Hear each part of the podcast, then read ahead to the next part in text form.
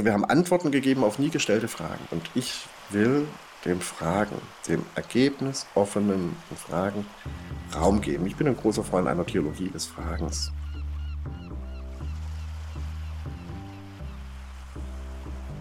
Meine tiefe Überzeugung ist, dass wir ans Ende der volkskirchlichen Blütezeit gekommen sind. Und das ist die volkskirchliche Blütezeit, die wir seit den 50er Jahren oder davor auch ein Stück weit hatten. Das ist die Ausnahme in der Kirchen- und Konfessionsgeschichte. Und damit herzlich willkommen beim Windhauch Podcast. Mein Name ist Tobias Sauer und ich bin heute zusammen mit dem Daniel Hirsch. Hallo Daniel, wer bist du, was machst du? Ich bin sozialwissenschaftlicher Referent bei MIDI, Evangelische Arbeitsstelle für missionarische Kirchenentwicklung und diakonische Profilbildung in Berlin. Das äh, MIDI ist ja den Leuten ein Begriff vom, äh, vom Intro und Outro, aber es war ja schon länger keiner mehr von MIDI da. Ich glaube, als letztes äh, der Klaus Douglas. Kannst du einen kleinen Einblick nochmal geben, was machst du bei MIDI? Also was macht MIDI und was machst du bei MIDI? MIDI ist die äh, Zukunftswerkstatt von Kirche und Diakonie. Ähm, und wir haben 2019 die Möglichkeit bekommen, als MIDI ähm, Dinge wieder zusammenzudenken, die originär zusammengehören, nämlich Kirche und Diakonie. Zwei Seiten einer Medaille. Ähm, und da dürfen wir unter kirchenentwicklerischen und auch diakonisch-profilbildnerischen Gesichtspunkten Dinge einfach zusammendenken, die in den Systemlogiken bisher äh, getrennt betrachtet worden sind. Das ist schon die Kurzerklärung für MIDI.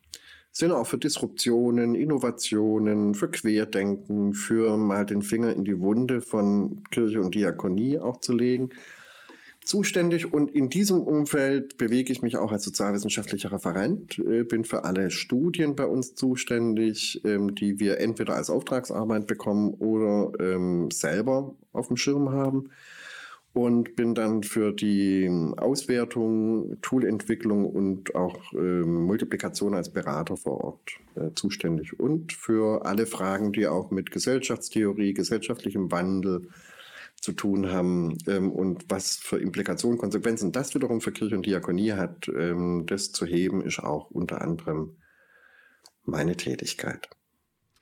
Wer ein bisschen mehr nochmal über das Verhältnis von Diakonie und äh, Kirche wissen und hören will, kann nochmal in die neunte Podcast-Folge gucken. Da war nämlich Tobias Kirchhoff und äh, Silke Köser ähm, zu Gast und mit der haben wir, haben wir ganz viel über Kirche und Diakonie und das Verhältnis zueinander geredet äh, wer da nochmal reinschauen möchte. Hm, ihr sagt, ihr macht ganz viele Studien. Was, was guckt ihr euch so an? Also ganz aktuell ähm, haben wir veröffentlicht äh, die Lebensgefühl-Corona-Studie. Das war eine Langzeitstudie von EKD Diakonie, von einem großen diakonischen Unternehmen, Akablesion, ähm, die wir da, äh, das getragen haben. Und wir haben äh, erfahren wollen, wie ging es den Leuten eigentlich von ihrer Gemütslage her während der Pandemie und ähm, vor welchen Herausforderungen standen die? Wo haben sie halt Orientierung und auch Kraft äh, gewonnen in ihrem Alltag und inwieweit hat da Kirche und Diakonie eine Rolle gespielt? Und dazu haben wir diese äh, Menschen 50, es war eine qualitative Studie, dreimal befragt während der Pandemie und haben ähm, eine Typologie entwickelt, Corona-Typen, äh, Corona-Persone, wie wir das genannt haben, und haben wirklich diese, äh, diese, dieser, diesen Wandel der Gemütslage während der Pandemie von Ungläubigkeit, Besorgnis und Aufatmen am Anfang über so eine trügerische Zuversicht, erster Corona-Sommer, bis hin zu diesem Kaugummi, Lockdown, Ermüdung ähm, äh, und Ernüchterung ähm, ab Dezember 2020 bis weit ins letzte Jahr rein ähm, und eben das, den Aufbruch ins Ungewisse nachzeichnen können ähm, und auch ähm, heben können, ähm, für welche Corona-Typen denn Gottesdienst, Gebet, Spiritualität ähm, und dergleichen eine Relevanz hatte und für welche Menschen das eben keine Relevanz hatte.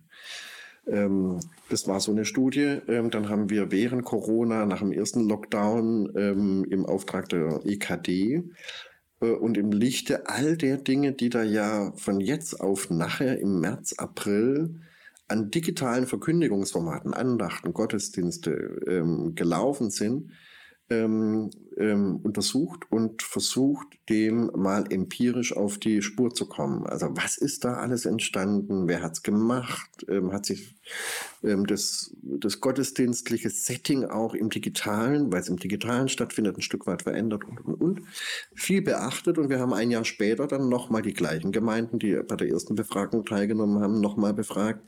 Weil ein Ergebnis war, naja, wir haben natürlich alle also drei Viertel haben gesagt, wir haben digitale Verkündigungsformate im ersten Lockdown angeboten und drei Viertel waren auch der Meinung, nach dem Lockdown machen wir, machen wir weiter. Und das wollten wir nochmal nachhaltig prüfen, ein Jahr später, ähm, ob das äh, der Wunsch und die Wirklichkeit gematcht haben und sind dann einfach nochmal ins Feld gegangen. Genau, das sind so zwei Studien. Was wir derzeit untersuchen, ähm, oder evaluieren, ist das Pop-up-Hochzeitsfestival des Segensbüros in Neukölln. Hat ja eingeschlagen wie eine Granate, muss man echt sagen. Ähm, 72 Brautpaare, die da an diesem Samstag äh, den Segen erhalten haben in einem Setting. Ich war da vor Ort und habe mir das angeguckt und habe es auf mich wirken lassen Gespräche geführt. In einem Setting, was man kaum in Worte fassen kann. Ähm, Brautpaare, mit einem seligen Strahlen im Gesicht, ähm, Brautpaare, die sich einfach nur zu zweit haben trauen lassen, große Hochzeitsgesellschaften, wie man es ja auch aus dem Gottesdienst kennt. Also ganz bunt, vielfältig, sehr, sehr intim und geborgen, obwohl viel Trubel war. Und diese 72 ähm, Brautpaare haben einen Fragebogen, den wir zusammen mit Segensbüro entwickelt haben, am Ende der ganzen Zeremonie bekommen und durften den ausfüllen. Und da haben wir 60 Prozent Rücklauf. Das werde ich jetzt gerade aus. Das ist das erste Mal, dass so etwas wie eine Kasualagentur, wenn man das Segensbuch im weiteren Sinne darunter fasst, ähm, einfach auch mal empirisch ähm, untersucht wird. Also über das Angebot einer Kasualagentur. Das äh, ist das, was jetzt dann ähm, zwei Wochen auf den Markt kommt. Ähm, dann haben wir im Zuge unserer digitalen Verkündigungsformatstudie uns eine Frage in der Auswertung gestellt, ähm, was passiert eigentlich bei Insta-Gemeinden? Ja, das haben wir durchaus wahrgenommen, gerade in diesen Corona-Zeiten, dass sich da so Vergemeinschaftungsformen um Influencer gebildet haben. Und das wollen wir jetzt mit einer Studie digitale Communities untersuchen. Was sind denn die Motive und die Interessen von Followern im Zugang zu wählen, zu Glaube, Religion, Spiritualität über einen Influencer. Ob das Steve Kennedy Enkel ist, äh, Lilith Becker, ob das Theresa Brückner ist oder ähm, also Nikolai Opifan, äh, äh, Opifanti. Ähm, also so in, diese, in diesem Feld sind wir da dann unterwegs und wollen einfach mal hören wahrnehmen. Ist die Person, ist das, äh, ist die Aufmachung vom Profil, sind es die Inhalte, was sorgt dafür, dass die Menschen einen Zugang ähm, suchen und sich dann auch temporär oder auf Dauer ähm, dort äh, vergemeinschaften.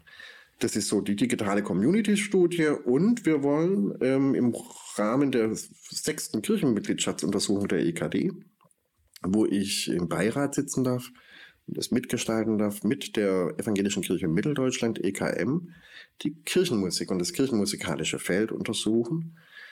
Ein völlig unterbelichtetes Feld. Ähm, wir haben Kirchenmusik bisher eigentlich immer nur im Rahmen der Kirchenmitgliedschaftsuntersuchungen im Kontext von Gottesdienst, Singen, Lied gut abgefragt, aber dass wir 7,4 Millionen Menschen außerhalb des Gottesdienstes erreichen mit 66.000 kirchenmusikalischen Veranstaltungen und es häufig Menschen sind, die jetzt nicht hochverbunden sind und zur Gottesdienstgemeinde gehören, ähm, war bisher nicht auf dem Schirm. Und das wollen wir ändern. Wir wollen die Aktiven befragen unter dem Gesichtspunkt Partizipation. Was sind eure Motive, Interessenlagen, dass ihr euch im Kirchenchor, im Posaunenchor, im, im Gospelchor, in einem Orchester, in einer Band ähm, aktiv einbringt? Was was ist eben der qualitative Unterschied zum, Gesang, zum äh, Gesangsverein, zum Blasmusikverein oder zu einer Band außerhalb vom Kirchlichen? Also was rührt die Menschen an oder was motiviert die, sich dort aktiv einzubringen? Und wir wollen die Besuchenden fragen, ähm, welche Motive sind verantwortlich dafür, dass die kirchenmusikalische Veranstaltung in der Adventszeit, wollen wir das machen, besuchen? Weil gerade im Osten ähm, die Kirchenmusik häufig der einzige Kontakt für Menschen ist, den sie noch zur Kirche haben. Und ähm, da auch so die sozialräumliche Praxis ins Spiel kommt, dass das häufig in Kooperation mit anderen seitens der Kirchenmusik stattfindet. Und über allem steht für mich immer als Leitmotiv, im Gegensatz zu dem, wie, wie wir bisher kirchlich ähm, gefragt haben, wir haben bisher kirchlich immer gefragt oder häufig gefragt, nicht immer, ähm, oder wir haben Antworten gegeben auf nie gestellte Fragen. Der klassische kirchliche Dialog. Und genau, und ich will dem Fragen, dem ergebnisoffenen, nicht hypothesengeleiteten Fragen Raum geben. Ich bin ein großer Freund einer Theologie des Fragens, ähm, auch aus einer ganz tiefen neutestamentlichen ähm, Gewissheit raus, weil alles Heilsgeschehen im Neuen Testament hat mit einer Frage begonnen. Was kann ich dir Gutes tun? Und ähm, wir denken ganz oft, wir hätten schon Fragen verstanden und liefern da am Reißbrett Antworten, ähm, die aber gar nicht auf die aktuellen Fragen der Menschen passen.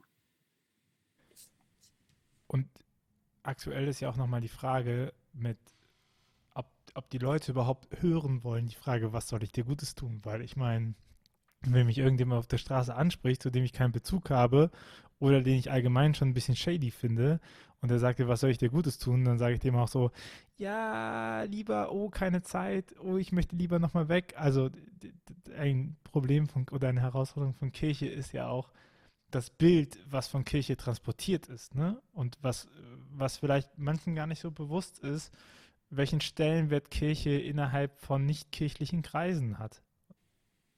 In ihrem Engagement. Grob skizziert. Stellenwert ist das eine, Image ist das andere. Ja. Kirche und Religion haben ein ähm, nicht das beste Image im 21. Jahrhundert, um es mal diplomatisch auszudrücken. Also der Kirche wird ähm, zweifelsohne eine Funktion zugeschrieben, dass er für Werte steht und dass er auch im diakonischen, sozialdiakonischen oder karitativen, im katholischen, ähm, einen wichtigen Beitrag für die Gesellschaft liefern. Das wird überhaupt nicht in Abrede gestellt. Ja. Aber alles, was mit ähm, Moralvorstellungen oder mit, mit dem, wie wir kirchliche Praxis bisher immer auch verbunden haben, Gottesdienstbesuch, Kasualien, ähm, so diese Kultur der Selbstverständlichkeit, in der ich zumindest noch groß geworden bin, das ist für die Mehrheit der Menschen in der gegenwärtigen Gesellschaft der Singularität out. Sagt, sagen auch Umfragen, Allensbach. Ähm, also, äh, dass ähm, rund 60 Prozent der Meinung sind, dass für sie Kirche und Religion einfach out sind. Ja, ähm, das ist nicht, äh, da ist man heute eher stigmatisiert, wenn man äh, sich sehr profiliert ähm, zu Glaube und also zu Religion und Kirche ähm, bekennt. Und das spiegelt sich ja auch dann in den Austrittsstudien wieder, dass die Top-Antwort ist, dass man ohne Kirche glauben kann. Also ähm, ich kann gläubig sein, ohne dass ich in der Organisation Kirche bin. Und ähm, das muss uns als Kirche wirklich, es muss eigentlich ein Weckruf sein, müsste eigentlich schon seit Jahrzehnten ein Weckruf sein. Aber ähm, das war bisher immer so ein bisschen verdeckt von der Antwort, die treten aus der Kirchensteuer aus. Das war früher die Top-Antwort. Das ist nicht mehr die Top-Antwort, sondern äh, die Top-Antwort ist, äh, ich brauche diesen ganzen Verein nicht mehr. Und ähm, da ist etwas ins Rutschen geraten, ähm, was locker drei Generationen brauchen wird, bis wir da wieder einigermaßen Boden unter den Füßen haben, bis wir da wieder ähm, als Institution Vertrauen gewonnen haben. Ähm, und ich frage immer ganz frech in kirchenleitenden äh, Runden, naja, also wenn wir da einen großen Aderlassgrad haben, das ist alles traurig, wie das immer die Bischöfe sagen, es schmerzt. Ja. Aber ich lehne mich da immer fröhlich zurück und sage, ja, aber gläubig sind sie trotzdem und getauft bleiben sie auch trotzdem, weil das ist ja einem zugesprochen, das ist unverfügbar, rechtlich unverfügbar, organisational unverfügbar. Und ähm, wie kriegen wir das hin, dass wir die, die ausgetreten sind und trotzdem gläubig sind, dass da wieder ein Funke überspringt, ja. Das, ähm, das, äh, und da hängt es dann dran, wie strahlen wir aus? Strukturreformen, ähm, synodale Wege, die sich vornehmlich um Fragen des Missbrauchs, Diakonat und dergleichen mehr. Ähm, inhaltlich wertvolle Fragen im kirchlichen Kontext, aber das strahlt für andere nicht aus. Wenn wir, wenn du und ich nicht strahlen, ähm, dann überträgt sich da auch nichts. Ich glaube, was damit ja auch einhergeht, ist die Unfähigkeit oder die, die, die, das verlernte Sprechen mit Leuten, die nicht innerhalb kirchlicher Strukturen sozialisiert sind. Und dann zu sagen, Mist, wenn die jetzt raus sind aus unserer Struktur, wie erreiche ich die denn? Weil das ist ja schon etwas, was kirchlichen Institutionen sehr schwer fällt. Es gibt äh, gute Beispiele, ne? also die, ähm, viele haben wir auch im Podcast vorgestellt. Äh, du hast gerade eben gesagt, digitale Communities, also nochmal über Creator zu gehen oder über Kasualagenturen zu gehen ähm, oder den Gottesdienst anders zu machen, die Gemeindearbeit anders zu denken. So, es gibt ja die Sachen, wo man merkt, okay, ist ja krass, wenn wir einfach mit denen reden und ins Gespräch kommen, dann sind die ja gar nicht abgeneigt dagegen, so, sondern es hat was damit zu tun, dass sich unsere Position ähm, nicht bewegt hat. Und das mit dem, mit dem Glauben und dass ich außerhalb von Kirche glauben kann, das, was ich meine, was dahinter steht, ist, ist die große, ist, ist das große Ausruhen darauf, dass man kulturell verankert war. Also das große Aufruhen darauf, die kommen schon alle. Die, die kommen schon vorbei. Und das, das ist ja etwas, was die Corona-Pandemie ja stark nochmal gezeigt hat. Was passiert denn, wenn es gesellschaftlich auf einmal nicht mehr alle vorbeikommen? Weil zum Beispiel das, was uns im Moment in Marketing würde man sowas ja Lead nennen, also die, den, den Transaktionskontakt, ähm, wie jemand meldet sich zur Firmung an, jemand meldet sich Konfirmation an oder sowas, wenn der auf einmal wegfällt, weil dieses Fest nicht stattfinden kann. Und dann stellte man schon fest über große Sachen, fuck, dann sind wir ja ganz schön leer. So, dann, weil wir Mitgliederbindung schwierig ist, äh, weil auf einmal keine neuen Sachen mehr reinkommen, das, womit wir uns beschäftigt haben. Und man hat aber auch gesehen, und auch eine Lanze, die Gemeinden und die Institutionen und die Initiativen, die schon vorab angefangen haben, öffentlich zu kommunizieren, die schon vorab angefangen haben, und sei es nur manchmal ein Newsletter fürs Dorf oder sowas gesetzt zu haben, die konnten relativ einfach die Leute auf ihren YouTube-Kanal onboarden, die konnten relativ einfach Kontakt halten. Ne? Und ich finde, ähm, dieses, dieses Ausruhen darauf, dass man kulturell verankert ist, das ähm, macht mich gewisserweise auch frustriert wütend, weil man muss das einfach nur mal mit, mit freier Wirtschaft vergleichen. Jede Firma äh, spendet Unmengen an Geld da rein, dass Leute Kontakt mit denen aufnehmen, um irgendwas zu machen, damit man nachher ein Produkt setzen kann oder sowas. Und wir haben gesellschaftlich verankert so viele Kanäle, wo Leute freiwillig kommen und sagen, hallo, hier bin ich, hier ist meine Adresse, bitte kontaktieren Sie mich, ich möchte das und das von Ihnen haben. Also ohne dass wir einen Cent Werbung machen. Ganz im Gegenteil, wir bekommen ja sogar noch Geld dafür, dass das existiert. Ne? Und dass man sich dann immer hinsetzt und dann sagt so, oh ja, ich weiß jetzt auch nicht, was man da so macht. Und wir haben, äh, wir haben FSJler, die größtenteils über Kirche organisiert sind. Wir haben super viele, super vieles Kirche-Arbeitgeber in, ne, wo man viele Kontakte hat, wo man, was man mit Azubis machen kann. Wir sind in Schulen drin, wir sind in Kitas drin, wir sind im Rundfunkbeirat drin, wir sind in, in, in so vielen außerpastoralen Räumen auch da, wo man sagen kann, okay, diese Kontaktfläche könnte man nutzen. Und wenn ich schon lese, dass schon 2016 in der Sinus-Milieu-Studie für Jugendliche, die sind jetzt auch alle älter geworden, ne? die sind jetzt auch ähm, sieben Jahre knapp älter, wenn man den Befragungszeitraum mitrechnet. So. Und dass die damals schon gesagt haben, wir haben kein Problem mit Kirche, aber äh, Kirche ist für uns irrelevant, weil sie keine Antworten gibt auf die Fragen, die wir haben. Und, und, und man da schon gemerkt hat, okay, wieso sollte denn Kirche existieren als Institution, wenn sie nicht das, was ihr eigentlich naheliegend ist, also mit Glaube, mit Sinn, mit Spiritualität zu arbeiten, Antworten, Fragen zu spielen, äh, Transzendenzräume zu öffnen und damit meine ich nicht so die immer Gott erkennen Transzendenzräume, sondern die Möglichkeit über das empirisch-faktische äh, nochmal zu schauen, ne?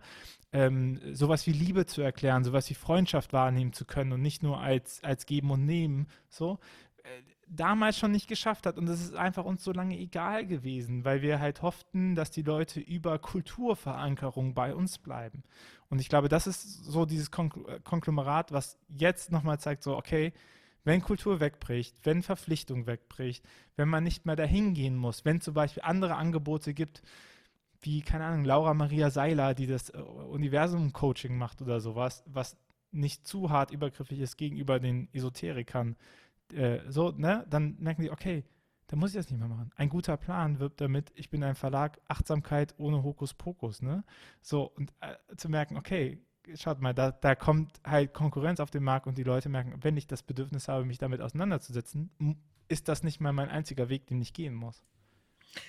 In der Beschreibung dessen, was du gerade äh, erzählt hast, kann ich alles unterschreiben. Ähm, meine tiefe Überzeugung ist, dass wir ans Ende der volkskirchlichen Blütezeit gekommen sind. Ähm, und das ist die volkskirchliche Blütezeit, die wir seit den 50er Jahren oder davor auch ein Stück weit hatten.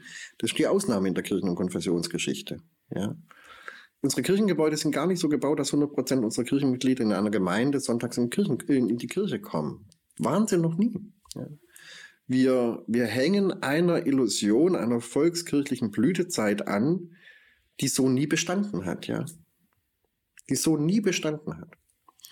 Ähm, wenn ich mir alleine angucke, die, die Trauzahlen, also die, die Anzahl der evangelischen äh, Trauungen an allen Eheschließungen, da hatten wir äh, einen Anteil von 40 Prozent an allen Eheschließungen. Katholiken nochmal 40 Prozent, also 80 Prozent hatten wir konfessionell abgedeckt 1953. Heute sind es noch knapp 20. Evangelisch sind es 9,7 Prozent. Der Sturzflug hat aber schon in den 50ern angefangen. Also und wir denken immer irgendwie in den 70ern hätten, hätten sich alle irgendwie kirchlich trauen. Nein, das ist einfach eine Mehr. Das ist eine Illusion, eine, eine Blase, die da platzt. Und das ähm, ist nicht schlecht, weil, wie du zu Recht beschrieben hast, diese ähm, volkskirchliche Behäbigkeit zu einer Komfortzone in auch unserem Denken und Handeln und in unseren Haltungen geführt haben. Ähm, und dazu, dass wir davon ausgegangen sind, die letzten Jahrzehnte, in einer Kultur der Selbstverständlichkeit, dass es immer so weitergeht, dass die Menschen ihre Kinder taufen lassen, Konfirmationen stattfinden entsprechend. Aber auch bei der Taufe, wenn ich mir angucke, die Trauquote im Sinkflug, wir wissen aus empirischen Studien, dass die Wahrscheinlichkeit, dass nicht konfessionell, zumindest mit einem wo ein Teil eben katholisch oder evangelisch ist. Aus nicht konfessionell geschlossenen Ehen gehen auch keine Täuflinge hervor. Die Wahrscheinlichkeit ist sehr gering. Geschweige denn Konfirmanden. Also das, was wir immer dann auch sagen, 90 Prozent Konfirmanden erreichen wir. Ja, das ist halt die, die 90 Prozent, die wir, die wir insgesamt haben, aber da, die, die überhaupt nicht getauft waren in den Jahrgängen, haben wir gar nicht auf dem Schirm. Und da müssen wir uns einfach ehrlich machen, dass diese Erosion der äh, religiösen, kirchlichen Plausibilitäten, Plausibilitätsstrukturen in der Kultur der Selbstverständlichkeit, das ist ja das Paradoxe, dass uns das nicht aufgefallen ist, schon weit länger als Corona. Also da würde ich wirklich ähm, die Anfang 2000er, wo das eigentlich schon offen auf dem Tisch lag mit der vierten Kirchenmitgliedschaftsuntersuchung. Ähm, und wo wir diesen Aderlass nach der Wende, was Ostdeutschland betrifft, äh, wo wir schon auch einige Blasen haben platzen sehen, ähm, äh, deutlich spürbar war. Und ähm, ähm, zu diesen äh, zu diesen Zugängen auch während der Pandemie, ähm, dass die Menschen, die schon vorher einen kommunikativen Kanal hatten, ja, da viel besser umswitchen konnten und dann ihre Klientel ähm, auch auf, ähm, es geht jetzt nicht mehr ähm, Sonntag, sondern eben auf YouTube, dass die da wirklich im Vorteil waren. Ja. Ähm, äh, das war tatsächlich so. Ähm, bei, aller, bei aller Euphorie, ich habe mich ja da auch versteigen lassen, von einem Digitalisierungsschub zu reden. Der Meinung bin ich auch, dass Kirche einen Digitalisierungsschub erlebt hat. Allerdings ist er nicht nachhaltig. Ähm, da würde ich jetzt meine These etwas abschwächen, habe ich dann auch nochmal öffentlich gesagt. Ähm, Asche auf mein Haupt.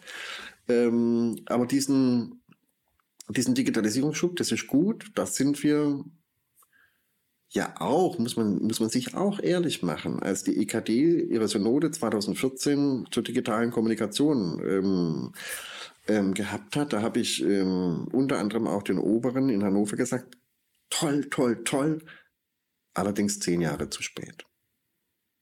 weil der Gesellschaft, die gesellschaftliche Entwicklung Mitte der 2000er angefangen hat. Ja. Mit dem Aufkommen von entsprechenden Social Media Plattformen, von, äh, vom, vom ersten, ähm, vom ersten ähm, iPhone und dergleichen mehr. Das, und dass wir das wie selbstverständlich in unserer alltagsweltlichen Kultur und Wirklichkeit benutzen und gar nicht mehr wegzudenken ist, das ist ja alles schon ab 2004 gewesen. Ja. Und wir rennen als Kirche mal wieder ziemlich hinterher. Ähm, insofern haben wir einen Schub gehabt, ja. Nachhaltig ist er nicht. Ähm, und ähm, erschreck, erschreckt hat mich ein Stück weit in beiden Studien, das ähm, haben auch andere Studien, die im Feld waren, an das Tageslicht befördert, dass gut ein Fünftel bis ein Viertel der Gemeinden einfach nicht digital aufgetaucht sind während der ganzen Pandemie. Das kann daran liegen, dass sie eben andere im freien Angebote gemacht haben, aber über so einen langen Zeitraum halte ich das für unwahrscheinlich, die abgetaucht sind. Würde ich jetzt mal sehr spitz formulieren. Aus welchen Gründen auch immer möchte ich gar nicht wertend sein, aber äh, dass wir diese, ähm, diese Gruppe äh, von Gemeinden und Menschen, die dahinter hinterliegen, ähm, dass wir da auch anfangen zu fragen, was hat dazu geführt, dass ihr, dass ihr in naja, jetzt müssen wir biblisch sagen, dass ihr in die Wüste gegangen seid, ja, dass ihr in die Stille, dass ihr in die, in die Einkehr, die, ähm, ja, wie auch immer ihr das gestaltet habt, ja. Und eben Wege nicht beschritten haben, die die Mehrheit beschritten haben. Das ist bisher überhaupt nicht erforscht. Und was ich nochmal bemerkenswert finde, ist ja, dass man davon ausgeht, dass die Kommunikation von Kirche nicht so gut läuft, weil sie digitale Kanäle nicht bedienen könnte. Das halte ich aber für Quatsch, weil es gibt Agenturen, die digitale Kanäle für jemanden bedienen können.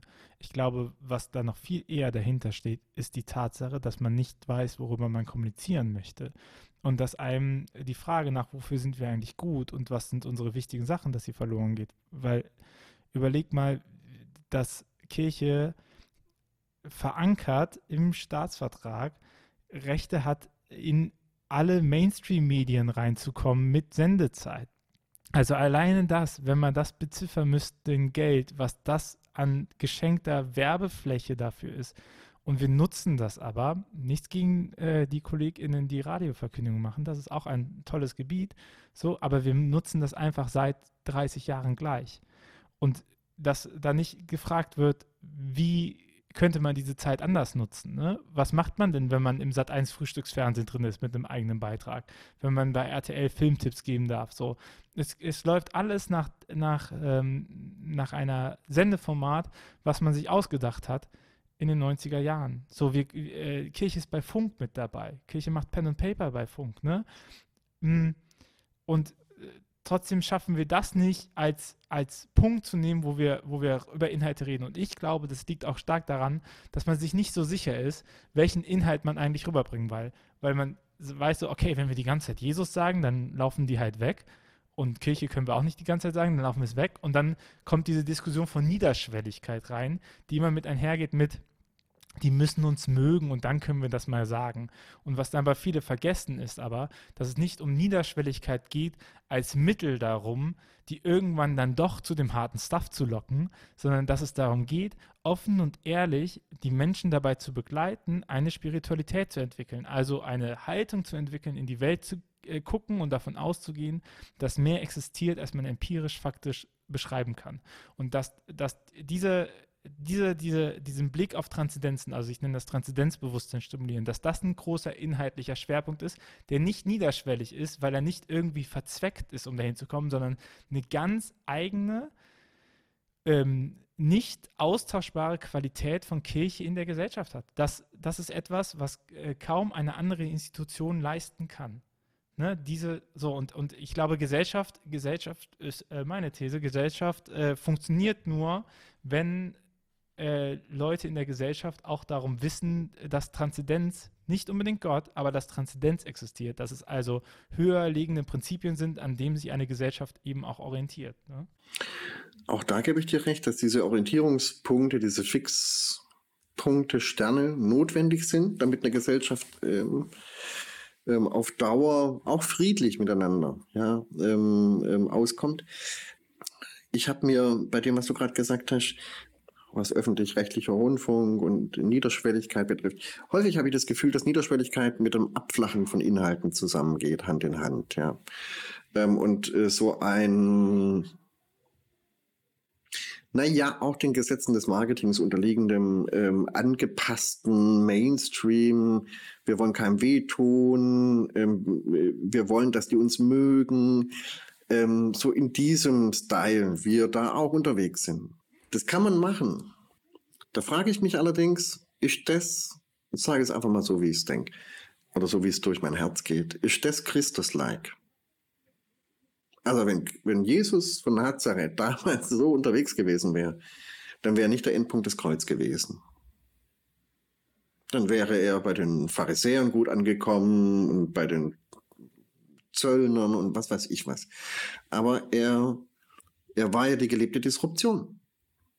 Und ähm, wo ähm, tauchen auch, wenn ich jetzt äh, unsere ganzen gesellschaftlichen Diskurs Diskurse der letzten zehn Jahre mir vor Augen führe, wo taucht da Kirche ähm, oder auch Theologie, das, ähm, die akademische Theologie, wirklich in den Diskursspuren auf als disruptiver Kontrapunkt? Ich war eingeladen vom öffentlich-rechtlichen Rundfunk im Kontext meiner Lebensgefühlstudie, ähm, wo es um die Corona-Toten ging. Ja, wo man das erste Mal Schallmauern durchbrochen hat. Und das fand ich richtig wichtig, ähm, weil wir uns, so wie Wetterbericht, an Inzidenzen, an äh, R-Werte, an Corona-Totenzahlen gewöhnt haben. Jeden Tag ein Flieger, ja, der einfach auf die Friedhöfe gefallen ist durch Corona. Ob das jetzt mit oder an, das sind, das sind alles Petitessen. Es kommt mir darauf an, welche Würde hat das Leben, das einzelne Leben. Ja? Welche Würde hat das Sterben auch im 21. Jahrhundert? Das ist ja Ausdruck einer, einer, einer menschenunfreundlichen Art und Weise, mit dem Sterben von Menschen umzugehen. Dass wir so abgestumpft sind, dass wir das wie den Wetterbericht zur Kenntnis nehmen, so wie man die Gasspeicherangaben gerade jeden Morgen in den Nachrichten ähm, mitverfolgen kann, wie hoch sind unsere Gasspeicherkapazitäten. Aber bei den Corona-Toten steckt hinter jedem, hinter jeder Zahl ein Mensch Angehörige, ein Leben. Das sind für mich zutiefst ethische Fragen, die aufgerufen gehören. Und das Zweite ist, äh, dass Kirche viel, dass Kirche verlangt hat vom Glauben, äh, vom Glauben, vom Glauben zu reden, nicht über den Glauben, sondern vom Glauben.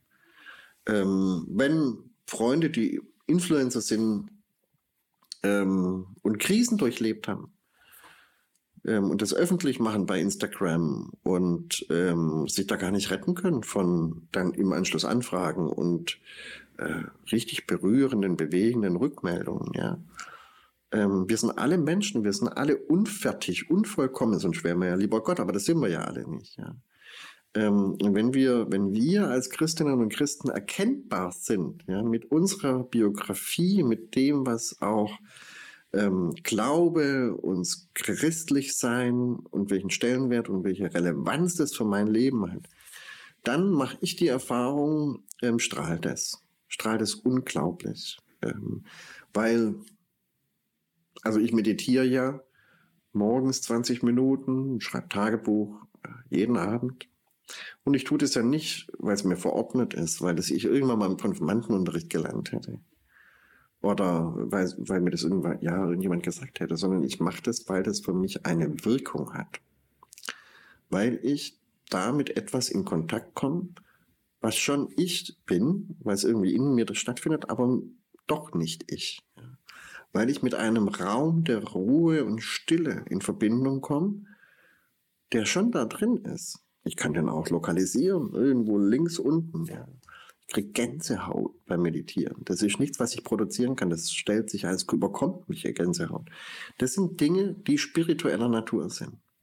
Wenn ich davon berichte, dann sehe ich ein Leuchten in den Augen des Gegenübers, ja. Weil das hätten die auch gern. Und nur so gelingt, gelingt es uns, diesen, diesen Funken, von dem ich vorher gesprochen habe, bei den Getauften, Gläubigen, aber ausgetretenen Menschen, glaube ich, auch wieder ähm, zum Lodern zu bringen. Ähm, oder auch bei denen, die passiv sind und ähm, die den Glauben an die Institutionen und Organisationen eigentlich schon verloren haben, aber trotzdem noch dabei sind. Also wie kriegen wir diesen Funken ähm, wieder zum Lodern. Der Docht ist durchgezogen, da bin ich überzeugt davon. Du hast gesagt, vom Glauben reden. Und ich, wenn ich nochmal drauf gucke, es das heißt ja, ihr seid jederzeit äh, bereit sein, darüber Auskunft zu geben, was euch Hoffnung gibt. Und ich glaube, in dieser, in dem Diskurs mitzumachen, in der Kommunikation mitzumachen, ist die Frage auch nach Hoffnungsperspektiven nochmal zu setzen, weil Soteriologie schon etwas ist, was Kirche mehr innehat als andere paritätische Verbände. So, also zu sagen, was ist denn die, was ist denn unsere Hoffnung da drin? So, und welche Hoffnung gibt es? Und äh, also na, natürlich gibt es um Hoffnung auch immer die, die Verzweiflung dazu, dass äh, sie ist dieselbe Medaille, aber das halt ins Wort zu fassen und das zu machen. Und wir ja sehr oft ich habe es am Anfang gesagt, kirchlicher Dialog, ne, sehr oft Antworten geben auf Fragen, die nie gestellt worden sind. Und ich glaube, dieses Reden von Hoffnung, das vermisse ich schon. Also wenn ich, wenn ich überlege, wo tritt Kirche in Kommunikation, also jetzt nicht in, in der Basis, ich finde, ich habe schon oft das Gefühl, dass es da ähm, über persönliches Engagement äh, deutlich öfter gut gelingt, sondern wo tritt sie als große Institution in die Kommunikation. Und dann geht es nicht darum, Impulsbildchen zu machen. Das ist vielleicht ein ganz nettes Werkzeug, aber damit löst du das Problem nicht, sondern es ist ja die Frage, wie kann ich denn in meiner Region Hoffnung, von Hoffnung erzählen? Wie kann ich denn davon erzählen, dass es gut wird? Und wenn ich mir dann die Strukturprozesse angucke und die Narrative, die den Strukturprozessen inne liegen, dann ist das der katholischerseits ist es der, wir haben kein Geld mehr, wir haben keine Priester mehr, wir müssen größer ziehen. So, das ist der Narrativ, der durch ist. Evangelischerseits derselbe ohne Priester ist es, wir haben kein Geld mehr, wir müssen sparen, wir müssen zusammenlegen. Und dann denke ich mir, okay, was ist das denn für ein destruktiver Narrativ, den ich hier wähle? Das kann ja Grund dafür sein, dass man es macht. Aber wenn das meine ganze Kommunikation ist und dann irgendwie wird versucht, das zu kitten, ja, aber irgendwie macht das auch Sinn. Anstatt dass man sagt, keine Ahnung, dass man sagt, wir leben in einer, in einer Welt, die viel mobiler ist als davor. Äh, ihr fahrt ihr fahrt äh, zum Einkaufen eine halbe Stunde mit dem Auto irgendwo hin, obwohl der Aldi vor der Tür ist, so, weil das ein besseres Einkaufserlebnis ist. Mobilität ist gegeben, Regionen sind aufgelöst, so, und darauf reagiert Kirche eben auch, indem sie anfängt, ihre Pastoral in größeren Räumen zu denken, um Makro- und Mikroperspektiven mehr zu setzen. Das ist ein ganz anderer Narrativ. Und dann überlegt, wie machen wir das, ne? So, aber es ist immer, ich habe mich schon ich weiß, relativ am Anfang von der Selbstständigkeit habe ich mit dem Wortkollektiv darüber schon eine Folge aufgenommen, so wo ich es gesagt habe. Und es hat sich leider nichts geändert. Und ich meine, wenn, wenn, wenn mir irgendein Autohersteller sagt, äh, kauft mal schnell noch die Autos, weil in fünf Jahren keine Ahnung, ob es die noch gibt, kaufe ich doch das Auto dann nicht, selbst wenn es günstig ist, weil ich nicht weiß, ob ich in fünf Jahren die Ersatzteile dafür bekomme. So, und aber in Kirche soll man sich engagieren, obwohl leider müssen wir sparen und leider wird das anders und wir wissen nicht, wo das hingeht und es gibt nachher das und das nicht mehr. Ja, das, äh, ich meine, die Welt hat so wenig Hoffnung im Moment zu bieten, wenn wir auf äh, Corona, Krieg und Klima gucken. Und dann kommt dann noch einer und sagt so, hey, wir sind zwar eigentlich, wir sind verantwortlich, aber wir sind auch gerade hier am Arsch ja, dann geht doch niemand hin und sagt, okay, geil, da baue ich halt mit auf. Ne? So, ich habe fünf globale Probleme, dann nehme ich noch mir das, das Kirchturmproblem mit. Weil ja auf der anderen Seite ja die Leute, die jetzt noch jung und engagiert sind in Kirche, sind ja getragen davon, dass es ihnen in der Jugend Kraft gegeben hat. So, und, und auch da nochmal durchzusprechen, ey, hört auf, denen vor den Kopf zu schlagen, weil ihr bietet denen größtenteils nichts an. Junge Erwachsene sind ein so krasser blinder Fleck. Singles sind ein so krasser blinder Fleck. Ne, so, wenn die nicht irgendwie eine Familie gründen oder in Leitungspositionen reingehen, haben die auch keine Hoffnung in der Struktur. So, und, und ich meine, das sind alles die Potenziale, die da liegen und die auch nicht erst 20, 20 mit Corona sichtbar worden. So. Das ist einfach gesellschaftliche Wirklichkeit, die vorfindlich ja. ist. Und ähm, deswegen macht es ja auch Sinn, zum Beispiel, dass MIDI einen sozialwissenschaftlichen Referenten hat, weil wir das ja empirisch immer und immer wieder, Semper Reformanta ist, immer und immer wieder die Wirklichkeit wahrnehmen müssen und auch Fragehorizonte neu ausrichten, damit wir überlegen können, ob wir auf gewisse Fragehorizonte auch Antworten geben können oder ob es andere besser machen können.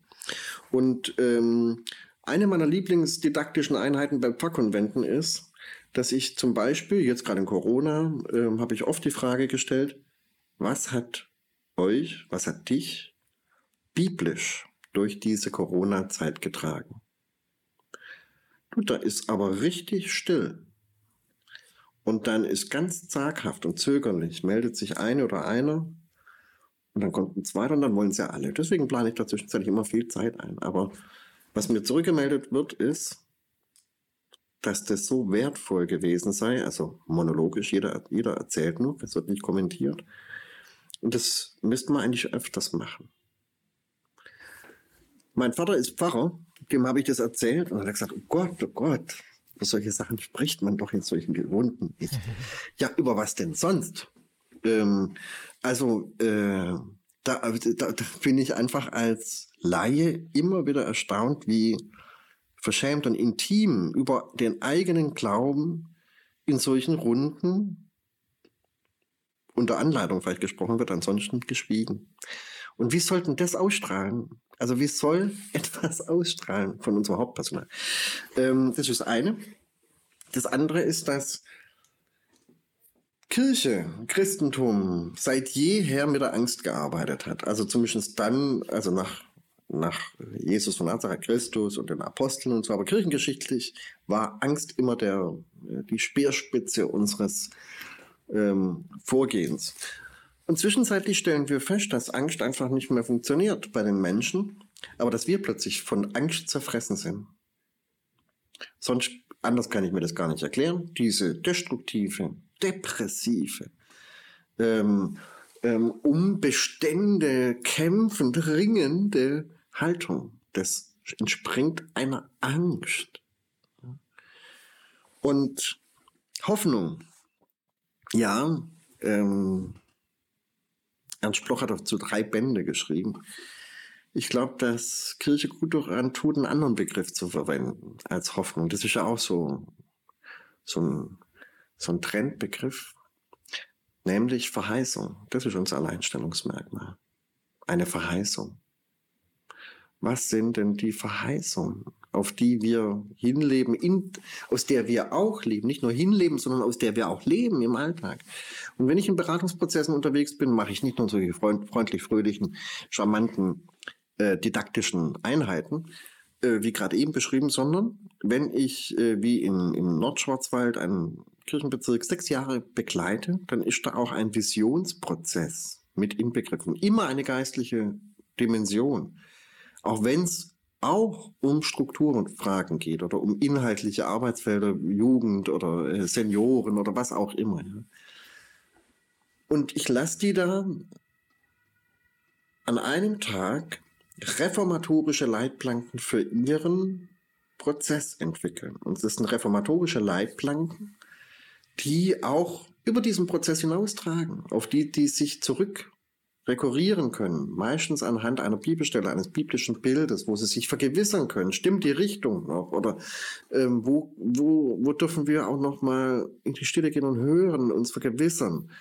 Ähm, ohne diese Rückzüge, so wie ich sie morgens in der Meditation ja auch erlebe, ähm, geht es in, in einer Organisation wie Kirche nicht, ja, wenn wir die Verheißung äh, nicht zudecken wollen, ja. Ähm, wir müssen immer wieder auf die Spur kommen, ja ähm, und das als geistlichen Prozess begreifen. Und aus der, aus der wirklichen Verheißung heraus, aus der lebe ich zumindest, auch in all den Dingen, die ich berate, dass alles gut sein wird. Und vieles nicht gut ist, weil der Mensch seine Finger in die Speichen des Lebens versucht äh, zu, zu halten. Ne? Da tut's weh. Ähm, anstatt ich ähm, dem Gottvertrauen Raum gebe. Mein Mentor sagt, man geht immer dann am sichersten, wenn man nicht genau weiß, wohin. Und wenn ich mir die letzten, und ich bin jetzt seit 2005 im kirchlichen Dienst, wenn ich mir seit 2005 die Entwicklung angucke, Freiheit, Strukturreformprozesse und so, ja, die Planeritis, dieses unter Kontrolle halten wollen, völlig menschlich, aber sehr engstirnig, weil es ängstlich ist. Ja. Anstatt ich sage, ja, gewisse Dinge kann ich voraussehen und es gibt ein Riesenfeld, ein Riesenfeld, ähm, wo ich nicht überblicken kann. Und das ist auch okay. Ja, das muss ich gar nicht planen. Das muss ich gar nicht in Meilensteine fassen. Ja, ähm, sondern da vertraue ich einfach korrigiere mich, wenn ich falsch liege, aber ich glaube, die Stärke an einem sozialwissenschaftlichen Referenten in einer Institution, die sich darum kümmert, wie die Zukunft von Kirche aussieht, können wir natürlich sagen, ist ja auch, auch Quatsch, wir wollen ja mehr Theologen mehr bieten, ne?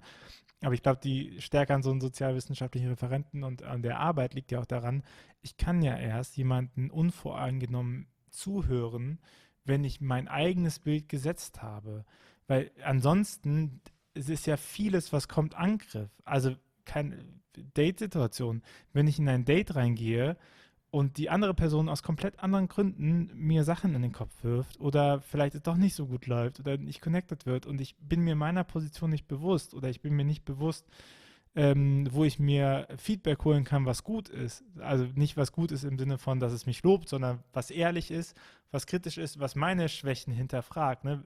Wenn ich das nicht habe, dann, dann kann ich niemals in so eine Situation reingehen, wo ich ehrlich Zuhörender bin, wo ja. ich ehrlich äh, ein Du für jemand anderen werde, weil ich ansonsten ja die ganze Zeit darauf reflektieren muss, ob das mein oder dein Fehler ist, der das passiert. So, und ich glaube, die, das ist so die, die Stärke von so einer Arbeit ähm, das ist ja auch das, was, was meine Leidenschaft jeden Tag aufs Neue befördert. Ja. Ich war jetzt beim, äh, bei einer Runde äh, die Tage abends und da hat mir ein angehender Theologe, ähm, als ich da gesagt habe, ähm, es gibt christliche Identitätspraxen, die wir nicht im Blick haben. Mhm. Gottesglaube, Gottesbilder, ja. Wenn ich mir angucke, Gerade mal ein Fünftel der Evangelischen in Westdeutschland glauben an einen persönlichen Gott. Und 40 Prozent an ein höheres Wesen, wie auch immer das definiert ist. Ja. Ähm, was hat das für Rückfragen an uns, was wir immer voraussetzen ja, als Kirche? Ja.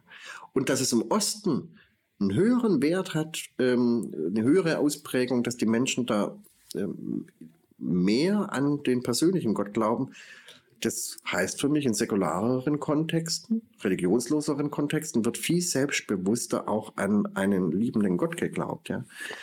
Ähm, als in der Kultur der Selbstverständlichkeit. Da wird man eher indifferent und so ein bisschen un, un, undefiniert in dem Feld dieses höheres Wesen und so. Wenn ich das aber sage, dann kommen mir so Theologen, junge Theologen, angehende Theologen, gibt's nicht, gibt geht nicht. Also das äh, glauben sie nicht. Ja. Oder ähm, Harry Potter ist natürlich christlich, weil es da irgendwie um auch Lösung geht. Ähm, und deswegen die, die das lesen, sind ja mindestens religiös, also sehr überspitzt jetzt mal ausgedrückt. Und das ist so unsere Denke und unsere Herangehensweise. Nein, es ist eben nicht so.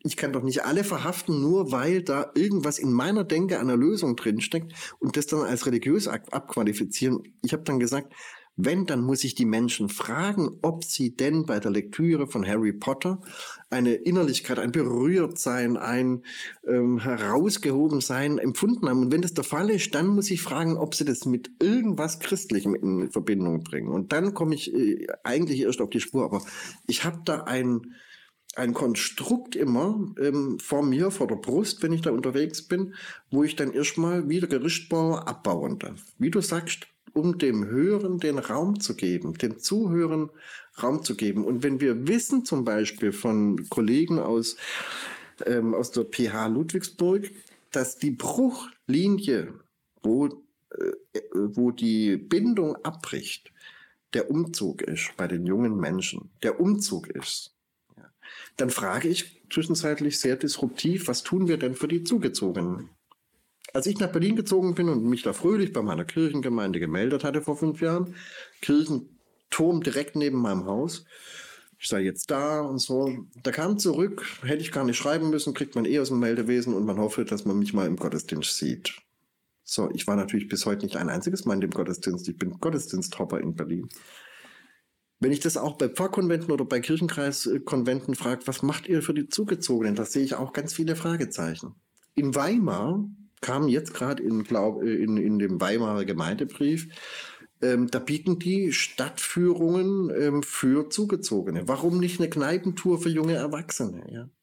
Wenn ich mir den, die Diversität der Lebensformen angucke, dann ist das traditionelle Familienbild, was wir in Familienzentren und Familiengottesdiensten und dergleichen mehr vorantreiben, das macht gerade noch 23 Prozent aller Lebensformen aus. 21 Prozent sind Singles. Ja? Wir haben 24 Prozent Ehepaare ohne Kinder. Ja.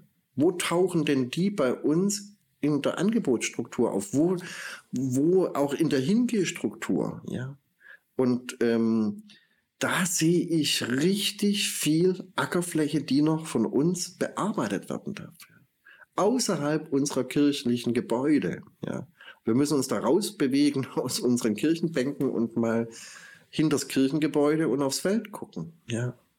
Was du ja sagst und was deine Arbeit ja dann mitbringt, ist eben, dass die Perspektive nicht von Kirche ausgehend ist, sondern von Gesellschaft ausgehend. Also was mein Lieblingsbeispiel dafür ist, ist ja Fußball. Also nichts, dass ich mit Fußball irgendwas am Hut hätte. Aber was man immer im Religionsunterricht dann gelernt hat, das ist, oder dieses Beispiel kommt ja auch jetzt super oft, man hat gelernt, okay, die Kirchen sind leer und auf einmal hat man gesagt, ja, aber guckt mal, so ein Stadion, das ist ja im Prinzip auch ein Gottesdienst. Und dann sagt man, aha, die Menschen sind ja, also, ne, die sind ja gar nicht äh, äh, Gottesdienst abgeneigt, weil die feiern den Gottesdienst jetzt einfach im Stadion mit dem Fußball. Und das, das ist jetzt auf einmal die religiöse Versammlung. Und ich denke mir immer so, hey, warum denn bitte müsst ihr denn sagen, Fußball ist Liturgie? Wieso könnt ihr nicht einfach mal sagen, Liturgie muss wie Fußball sein? Also, dass, die, dass diese Perspektive immer gesetzt wird, ja, ja, die machen das wie wir. Anstatt, und aber die wissen ja gar nicht, warum wir eigentlich besser sind, deswegen machen die das so ein bisschen, weil so viel Fun können wir da noch nicht bieten, anstatt hinzugehen und zu überlegen, okay, wenn das da denn funktioniert und diese These stimmt, dass sie etwas machen, was du auch kannst, warum machst du es nicht? Also warum übernimmst du nicht die Elemente auch da rein? Und nicht immer nur zu denken, die machen das wie wir, sondern auch hinzugehen und zu sagen, ja, wir können das eben auch mitmachen. Also wir, wir können aus unserer Perspektive eben auch gestaltend und gemeinschaftsgestaltend handeln. Und das vergessen viele. Ne? Dann ist der Harry Potter auch religiös, anstatt zu überlegen, warum gibt denn Leuten Harry Potter gewisse Sachen? So, wa was ist denn das, was dahinter steht und was bedeutet das für uns? Und ich finde, das ist halt das, warum man sozialwissenschaftlich auch manchmal rangehen muss und zu überlegen, was gibt Menschen denn Hoffnungen? Weil wenn ich auch darüber reden will, dann ist es ja auch mal ganz gut, wenn man nicht immer nur den Leuten denkt zu erklären, was sie jetzt fühlen, ne? sondern eben auch sagen kann, ach ja, guck mal, das, deswegen ist das für die relevant oder so, dass man ehrlich versteht. Weil bei Harry Potter die Erzählung einfach geil ist. Und ja. auch, dass es ein Fortsetzungsroman ist. Ja. Man hat über die Passion ähm, äh, in Essen, war das, glaube ich, ja genau, jetzt dieser Tage in, auf RTL. Ich habe mich da wahnsinnig aufgeregt über die, über die Kritik an diesem Event. Dieses habe ich auch einen Artikel geschrieben. Also, ähm, wenn ich dieses ganze Event als Szenerie wahrnehme, die Passion auf RTL, da darf ich keine Bachsche Passion erwarten. Ja.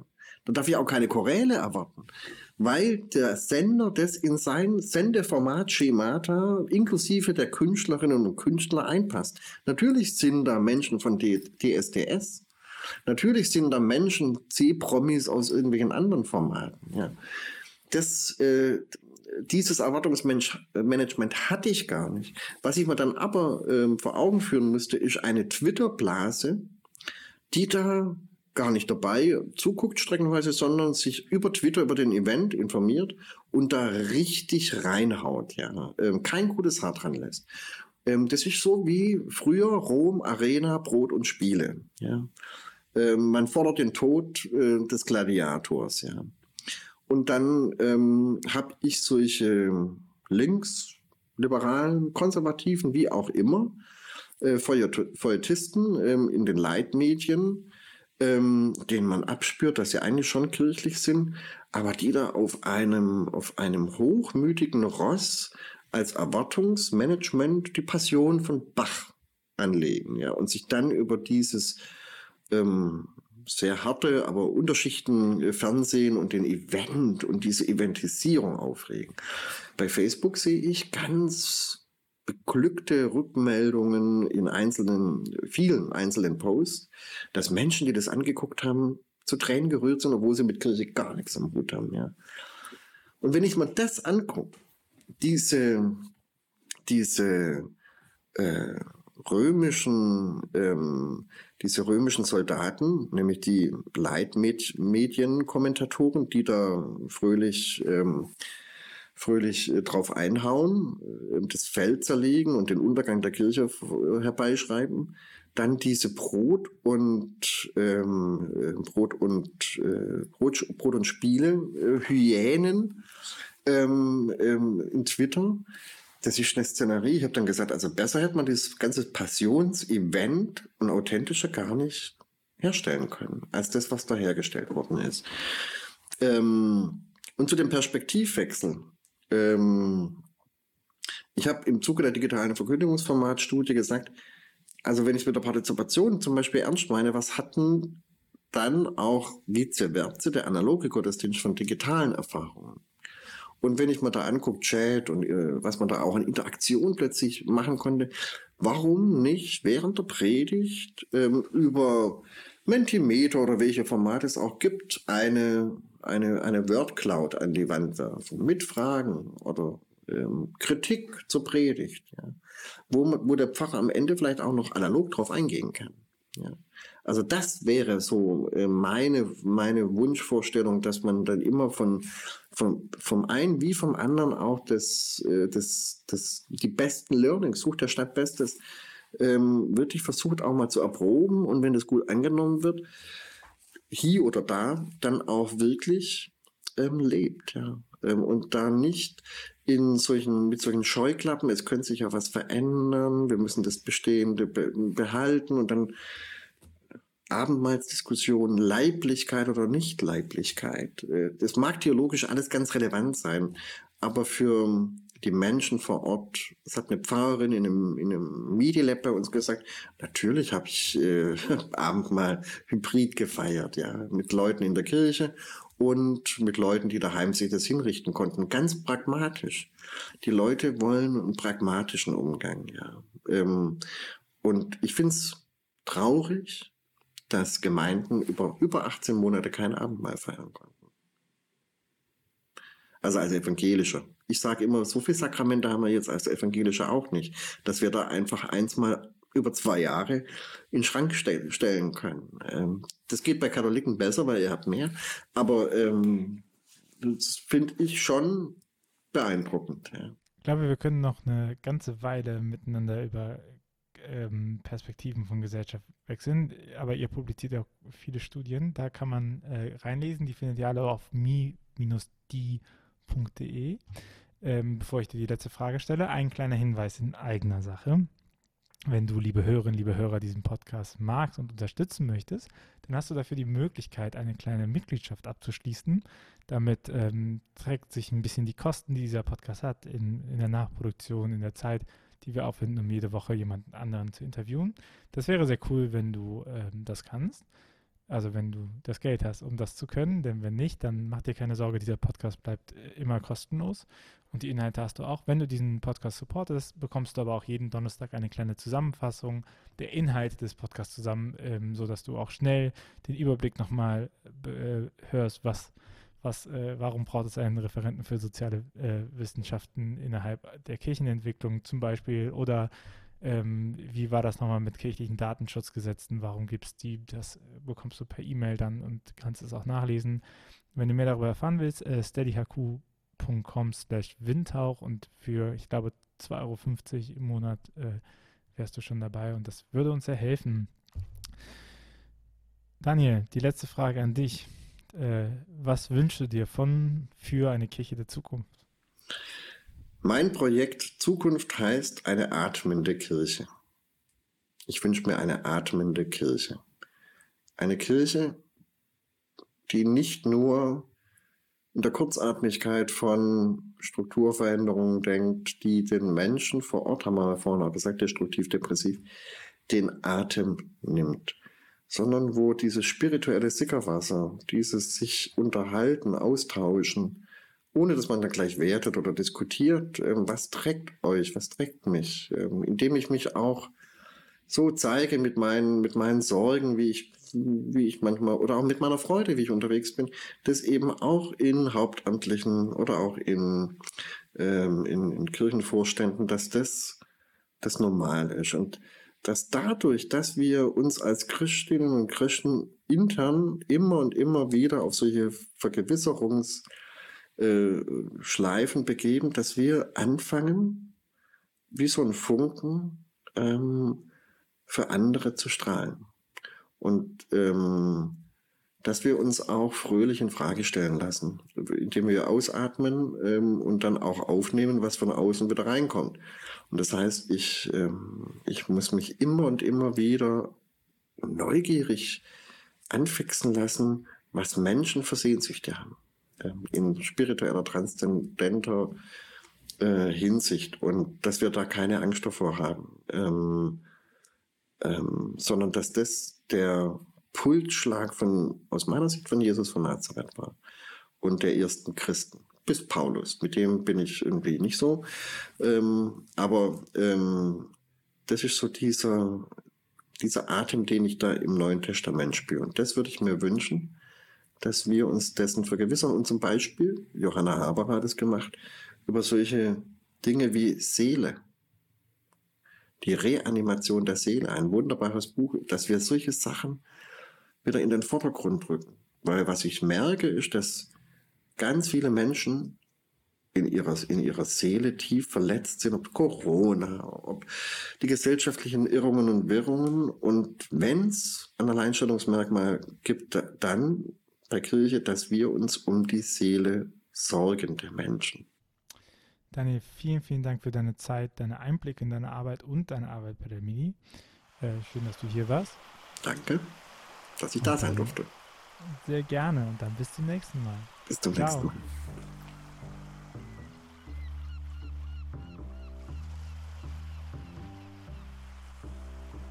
Dieser Podcast ist eine Gemeinschaftsproduktion von Ruach Jetzt und der Evangelischen Arbeitsstelle für missionarische Kirchenentwicklung und diakonischen Profilbildung MIDI.